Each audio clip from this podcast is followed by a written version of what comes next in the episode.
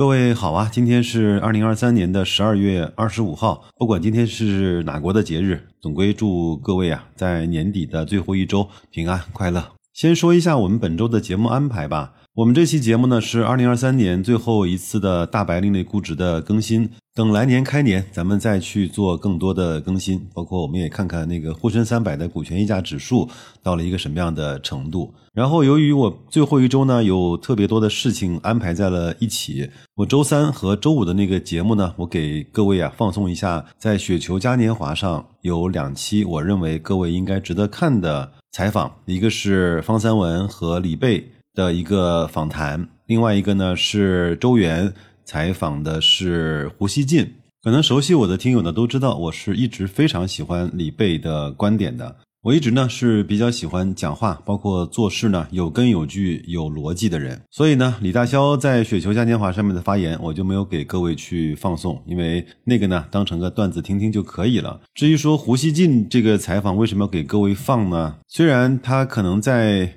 某一个方面做的还比较出色，比如说在主编的位置上，但是呢，他在投资市场上就像很多刚刚进入这个市场的小白一样，无论是对投资标的的分析，还是对持股情绪的控制，以及呀自己被那些新闻左右的那个样子，我们就当成一面镜子看一看就好了。这个呢，就是我们本周大致的节目安排。如果我有时间的话，我会在忙碌的过程中。为各位再穿插的更新一两次，这些更新呢，大概率都会在我们的公众号“大白说投资”和视频号上面。先来看看上周的各个指数的涨跌情况吧。上证指数是下跌了百分之零点九四，这个是它连续五周的下跌了。从二零二一年的高点啊，三千七百三十一点，下跌超过了百分之。二十二，但是它呢还不是最惨的。深成指上周下跌了百分之一点七五，连续六周的下跌，从前期的高点啊一万六千二百九十三点下跌超过了百分之四十三。创业板上周下跌了百分之一点二三，也是连续六周的下跌，从二零二一年的三千五百七十六点下跌超过了百分之四十九。科创五零。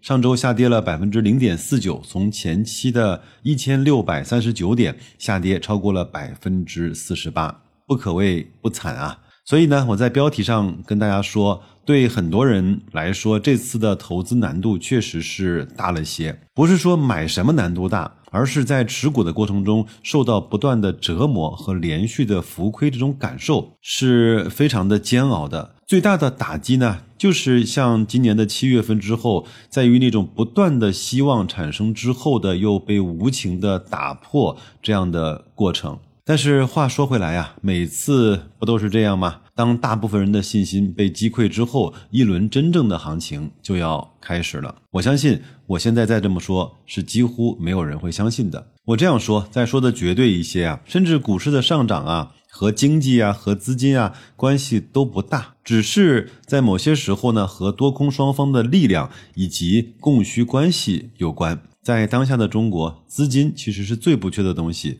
信心的价值大过黄金。我有时候呢，把熬过这个熊市啊，比喻成走夜路，一个人呢显然会害怕，那我们就叫上几个志同道合的人一块儿熬过这段最艰难的时光。所以啊，感谢。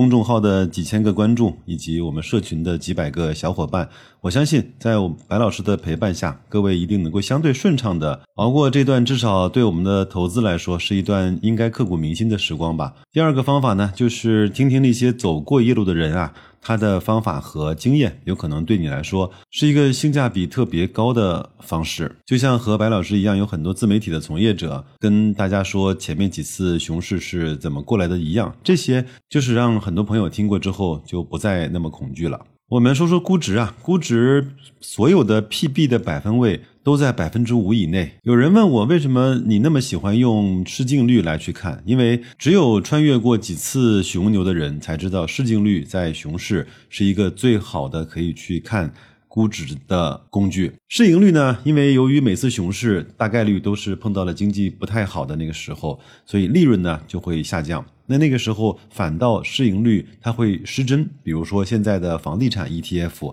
和现在的科创五零的 ETF，它的市盈率都显得很高。但是净资产这个事情呢，在熊市是不会骗人的。我们看到每次在熊市都会出现市净率破一的很多的公司以及行业的比例。我前面给各位弄那个倒霉熊的指数，其实也就是想从这个方面来去向大家证明，现在熊市大概是到了哪一个阶段。但是好像这一次呢，连净资产这个事儿啊，很多人也都不相信了。比如说银行整体呢，市净率只有在零点五倍；房地产呢，全行业破净，像万科这样的公司，市净率都来到了零点五倍，甚至在港股呢，都来到了零点三倍，就是。在鬼故事的末期呢，很多人觉得连净资产这个事儿都已经不真实了，有可能会出问题的时候，大概率呢，这个市场一定是在非常非常底部的位置了。最后呢，再闲聊两句吧。上一周关于游戏的那个征求方案啊，把整个市场都给带崩了。现在我们的市场不仅是玻璃心，你别碰它，而且你不碰它，它自己都会崩的时候。这样的消息啊，一定会把市场带崩的。其实我们如果仔细关注的话，最近一直在出各种各样的消息，其实大部分都还是偏利好的。比如说房地产政策在各个城市都在慢慢的松绑，甚至松绑的很坚决。第二个呢是资金一直在朝这个市场去投。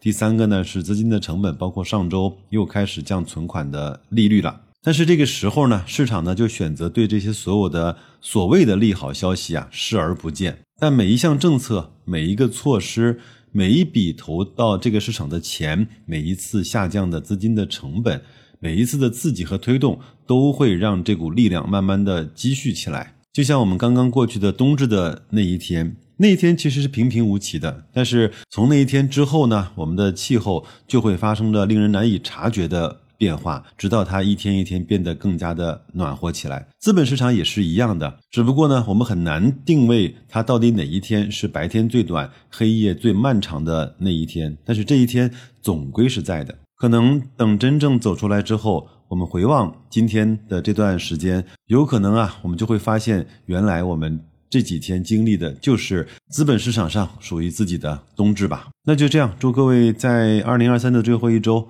工作愉快，投资顺利，收拾好自己的心情，总结好自己在今年所做的那些所有的事情带来的成果，稳稳当当、安心的去跨年吧。再见，各位。